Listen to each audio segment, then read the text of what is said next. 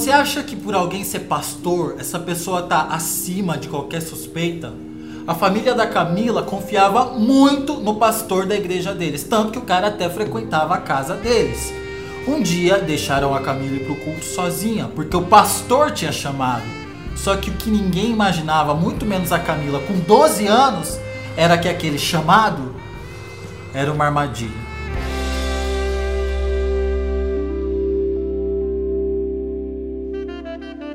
Camila, quantos anos você tem? Eu tenho 39 anos. O que, que aconteceu entre você e esse pastor? Então, eu tinha 12 anos quando eu fui para a igreja, né? Fui na igreja evangélica. Uhum. É, ele me convidou para cantar numa determinada, é, num determinado local, numa determinada igreja. E quando eu cheguei lá, é, não tinha é, música, não tinha nada. Era meio que uma emboscada é, dele. E quando cheguei lá, ele conversando comigo, eu acabei sendo violentada sexualmente pelo meu pastor com 12 anos de idade. E deixando claro assim que não era uma pessoa distante, não. Era uma pessoa que fez o casamento da minha irmã, era uma pessoa bem próxima da família, assim. Por isso meus pais tinham é, a confiança de deixar de ter deixado eu ir. E com 12 anos eu fui violentada sexualmente sem nunca ter dado um beijo na boca. Como que esse pastor conheceu a sua família? Na igreja mesmo. Nós conhecemos na igreja. E por que, que a sua família é, confiava minha... tanto nele?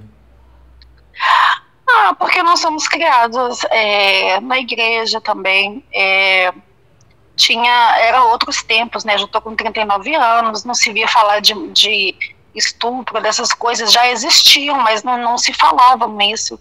Uhum. E era uma pessoa de confiança, era casado, era um homem que já devia ter os seus 40 e poucos anos, com três filhos. Uhum. Ele fez o casamento da minha irmã, era uma uhum. pessoa que frequentava a minha casa. Ele frequentava então, a sua casa? Frequentava a minha casa. Uhum. E seus pais gostavam dele?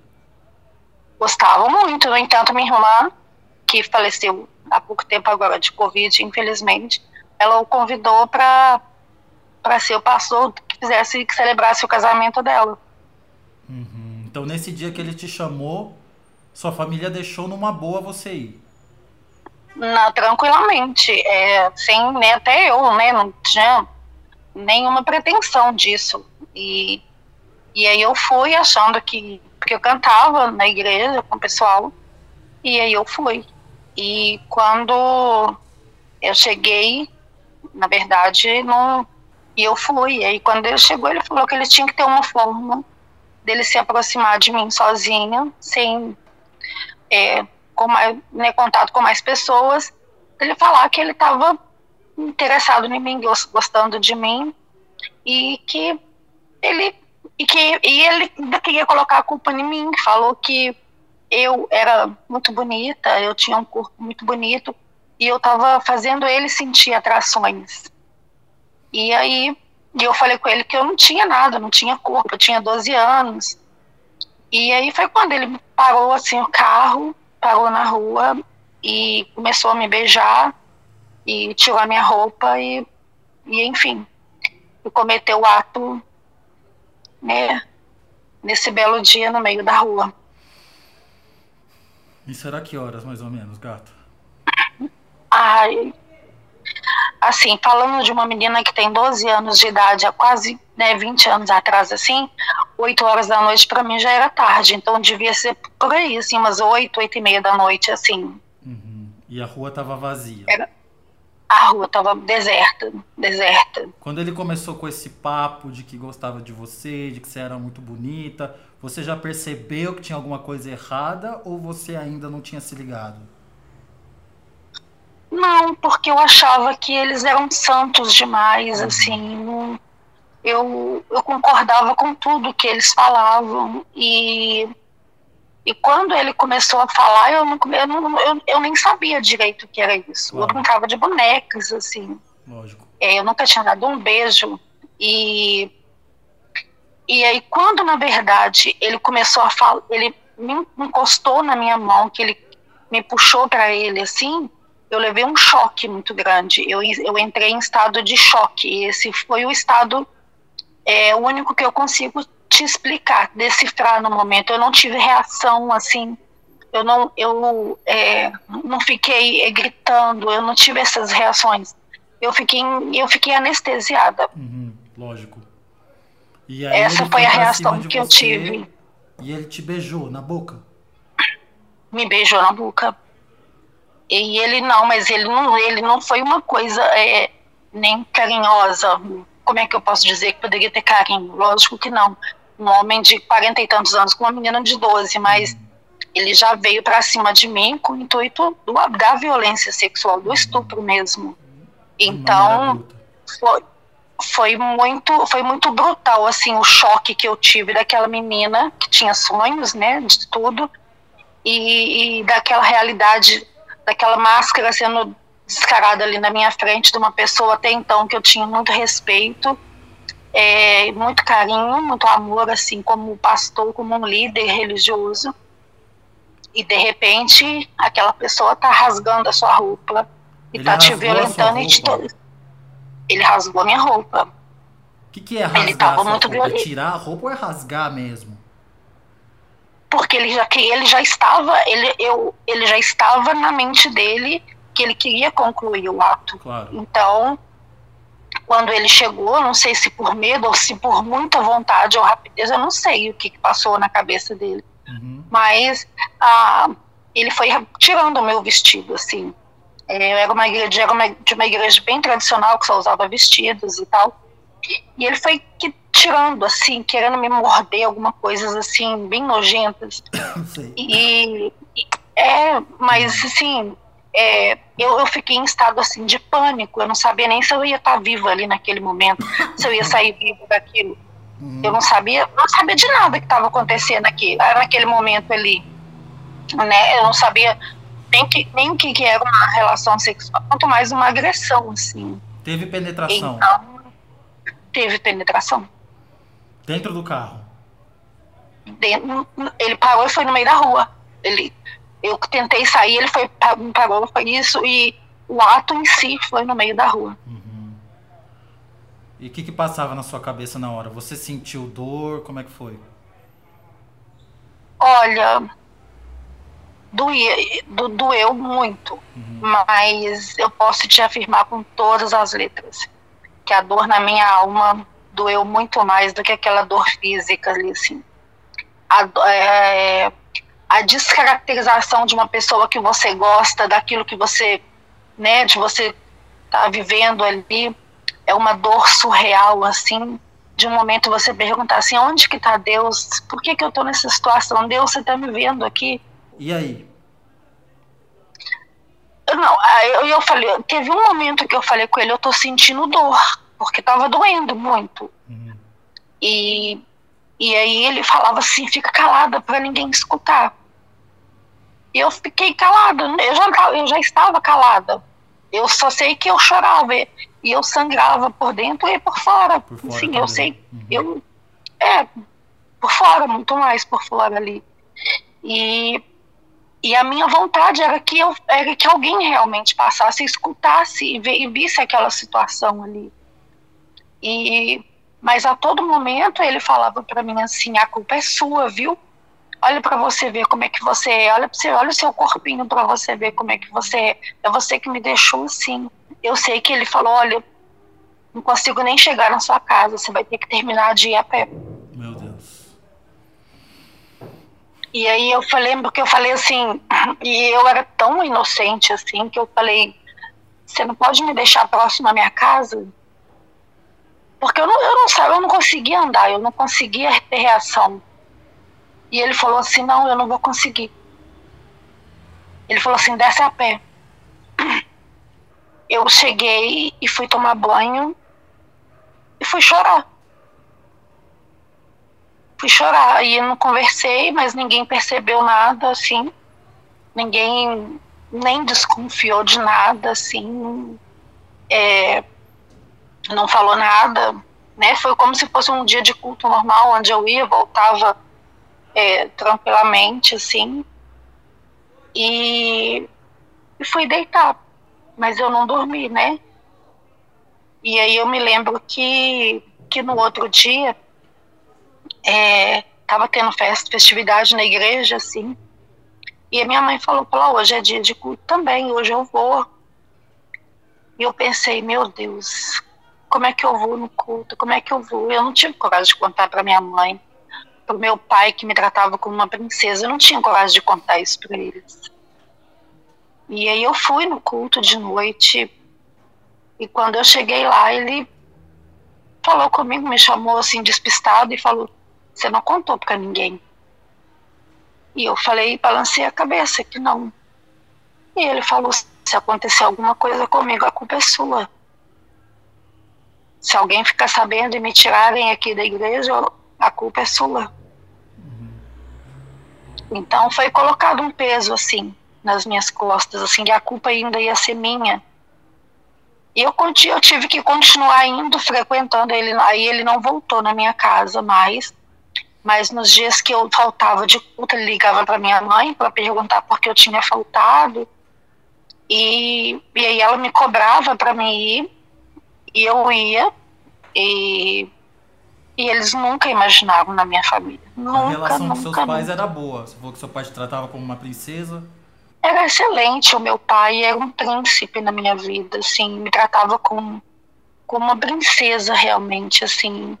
Ele, infelizmente, ele se foi, ele morreu no meu aniversário de infarto fulminante. E, e eu tive coragem de contar é, para um amigo assim, foi depois que meu pai morreu. Eu não tinha coragem de contar. Eu não tinha coragem, eu acho que meu pai não suportaria é, saber que uma filha tinha passado por uma situação daquela. A minha mãe só soube depois que eu contei. Minha mãe soube no ano passado. Aliás, toda a minha família só soube no ano passado. Você contou, reuniu todo Além, mundo? Eu fiz um vídeo e contei. Eu fiz um vídeo porque é, além de eu ter sido é, abusada é, fisicamente, ele abusava de mim mentalmente por muitos anos. Ele me ligava todos os dias. Quando ele percebeu que, que eu não ia suportar e que eu fui contar para o líder, para um, uma pessoa acima dele, e a pessoa falou para mim assim: Olha, mas você não pode é, falar mal do Alexandre para ninguém, você não vai expor ele porque Deus vai cobrar de você. Então o foco era é, é, o foco era sempre eles e eu não, né? Eu tive ajuda sim, eu nem eu não, não fui não tive ajuda. Eu fui julgada quando eu saí da igreja. E aí falaram: "Ah, ela tá desviando aí, tá vendo aquela menina tá em pecado. Tá desviada, ela tá desviada". Então, mas, tá desviada. mas assim, depois que aconteceu então o estupro, que o pastor fez o que fez, você continuou indo para a igreja, mas aí eu imagino que seu comportamento deve ter mudado. É, eu, eu, eu, não, eu não, sei, não sei dizer assim se mudou para as pessoas de fora, dentro de mim mudou. Eu não sei se as pessoas percebiam, perceberam, né? Mas dentro de mim eu tinha me tornado uma pessoa fria. Uhum. É, eu estava lá e perguntando para Deus sempre, Deus, por quê? Deus, por que, que eu estou vivendo isso? Deus, por que, que eu estou passando isso? Né? E, e ele sempre, e ele, ele me ligava o tempo todo, ele me chamava é, a minha ovelhinha preferida. Ele falava: Você não vai ser de mais ninguém. Você vai ser sempre minha. Então, assim, é, ele me ligou por muitos anos. Ele, por muitos anos, é, depois que eu casei, ele continuava ligando, ele ligava, dava risadas e falava: é, Eu tô ligando para saber como é que tá a minha ovelhinha. É, quando eu fui casar, ele ligou pro meu marido e falou assim: Olha, você vai casar, viu? Mas quem pegou ela primeiro foi eu. Meu Deus. É, era, era desse tipo, assim. E hoje ele continua assim, tá nos altares aí. Esse capeta tá vivo. É, tá vivo, tá vivo. E quando eu fiz um vídeo que aí é, eu não, eu, as pessoas começaram a ligar que era ele, assim, e começaram a falar, e aí ele me ameaçou ainda, é, falou assim que era mentira, que ia me processar, porque eu que devia estar, eu que dava em cima dele, mas eu tinha 12 anos de idade, nós estamos falando de uma outra geração, claro. né? E, e ele era um homem de 40 e poucos anos, com pai de família, com três filhos, e mesmo se eu tivesse dado em cima o que não é que é impossível, é, ele não teria direito jamais de, de, ter, de cometer um estupro comigo, né? E mas ele ele está vivo, ele continua pregando, ele continua continua vivendo a vida dele. Não sei se tranquilamente, mas aparentemente eu acho que sim. E, e nunca tive auxílio, assim. Nunca tive ajuda, nunca tive. Eu falo ajuda psicológica mesmo, ajuda de falar assim, ó, eu, eu sei o que você passou, vem aqui me dar um abraço, assim. É, eu não, não, recebi isso das pessoas envolvidas que sabiam da história. Uhum. O medo deles Sabe, era causar um escândalo na igreja, não como você se sentiu. Tá, era, não, exatamente. Era de perder um cargo, de perder um salário, de perder uma posição. E, Qual foi a reação da sua além, família depois que você contou? Houve um silêncio é, muito grande é, entre os meus amigos e a minha família. Fiz um vídeo e soltei para eles. É, porque os meus amigos eram amigos dele em comum também. Uhum. E, e depois só choro e pedido de perdão das pessoas que realmente não sabiam, não imaginavam, não faziam ideia daquilo que eu tinha vivido. Era só assim, como eu não enxerguei isso? Como que eu não enxerguei isso? Uhum. É, me perdoa, me perdoa onde eu estava que eu não vi isso. Então todo mundo ficou do seu lado? Ficou do meu lado. Ah, é, algumas, alguma, assim, meus amigos, alguma, alguma parte veio em cima de mim também na internet. É, falando que eu era a culpada. A mulher sempre é a culpada de uhum. tudo. Uhum. Né? É, então, uma Mas parte veio. Que importam, com... sua família, sua mãe, seus amigos ficaram do teu Não, lado. Não, sim, todos, todo mundo, todo mundo. Todo mundo. As pessoas que realmente se importavam comigo, que me amavam, que eu me importava, é, foi muito triste contar essa, essa história, que eles não imaginavam. Sua mãe, que a filha, ela falou o que para você? Ela só chorava ela só chorava, ela me abraçou e chorou muito. Era o abraço que você estava precisando e esperando, né? É o abraço que eu estava precisando. E aí ele quis primeiro postar depois um vídeo falando: Ah, mas é, Camila, é, com 12 anos, não, a Camila já era assanhada, já dava em cima de mim. E aí a, a, os meus amigos, desculpa, foram em cima daquele vídeo, assim, falaram ah, então ele assumiu a culpa, né? Ele assumiu. É, não, é, não tinha, ele não tinha, não tem como ele negar. E olha, e, e sabe que o fato mais interessante? Eu não tenho uma foto, eu não tenho um registro, eu não tenho nada disso. Mas ele não, ele, ele, ele é, era tão, foi tão convincente o que eu falei, o que eu vivi, ele não, ele não teve como negar. Ele não teve como negar, ele, ele, e ele não negou. Ele só quis pôr a culpa em cima de mim. E aí as pessoas da época falaram assim: eu conheço a Camila, eu te mando foto, tá? Pra você ver. Eu, eu conheço a Camila. Camila não andava assim, não. Camila nunca tinha tido namorado. Não, mas não interessa. Camila é um exemplo. Não interessa. Não, então. Não mas assim, pra, pra igreja, hoje em dia tá até mais moderno, mas para aquela época, para uma igreja pequena, é, é, cheia de doutrinas, igual eu tô te falando, a gente só usava saia, aquele cabelão, aquela coisa, assim, era, era um escândalo se falasse que uma mulher usava uma roupa mais sensual, uma coisa assim, mas não existia isso, não, não tinha, não tinha vaidade nenhuma. Com quantos anos você teve uma relação sexual de verdade, uma relação sexual, que aquilo não foi uma relação, foi um abuso. Com quantos anos você teve uma relação não, sexual? Eu, eu casei com 20 21 anos. E aí eu tive. Aí eu casei. Casou virgem? Porque eu. É. Uhum. Eu, eu, me, eu me considero assim, porque eu não Lógico. me considero aquela, aquela relação. Não, né? não tem Como... nem discussão. Você era virgem. Você casou virgem? Sim, casei uhum. e demorei três dias ainda para consumar o ato. Porque quando o, o meu marido, eu, eu não queria saber de homem, eu tinha medo, eu tinha pânico de homem, eu tinha sonhos, eu tinha pavor de homem. Uhum. Eu falava assim, eu nunca mais eu vou ter um namorado na minha vida, porque é impossível um homem se aproximar de mim. Eu conversando com o meu amigo, que hoje é meu marido, eu pisei numa lama e aí ele falou assim, eu falei, ah meu Deus, sujei meu sapato. E aí quando eu vi ele tirou o sapato dele, tirou a meia, limpou meu pé e, falou, e foi andando descalço. E falou assim: Não, você não vai ficar andando com o pé sujo. Eu vou limpar os seus pés.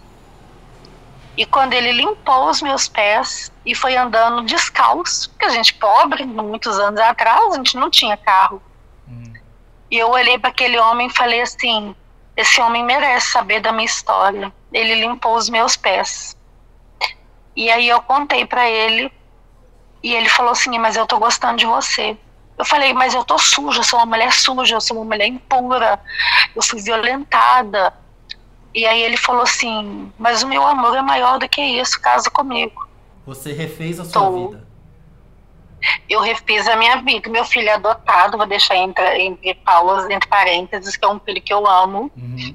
É, eu refiz, mas é um dia de cada vez. Tem dias que eu, que eu eu lembro, eu falo, opa, esse passado não me pertence.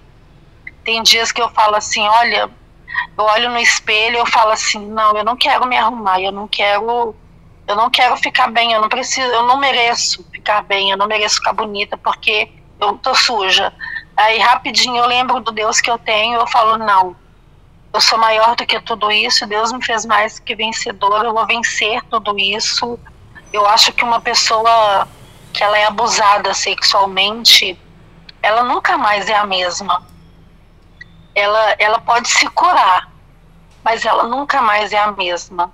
É só quem já viveu um estupro, um abuso, é que sabe a dor que eu estou te falando, é que sabe daquilo que eu estou vivendo, é que sabe olhar quando alguém fala sobre um abuso e você se compadecer daquela dor.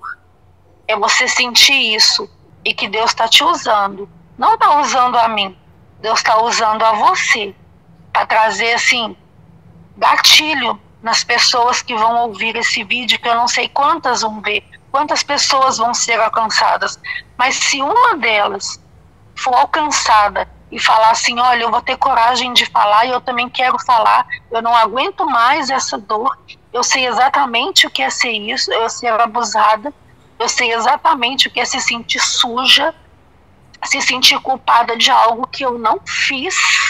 Se alguma pessoa for puder ser ajudada através disso, eu já vou me sentir muito feliz. Mas isso nem é mérito meu, é mérito seu, porque você começou esse canal. E eu só te dei voz àquilo que você começou.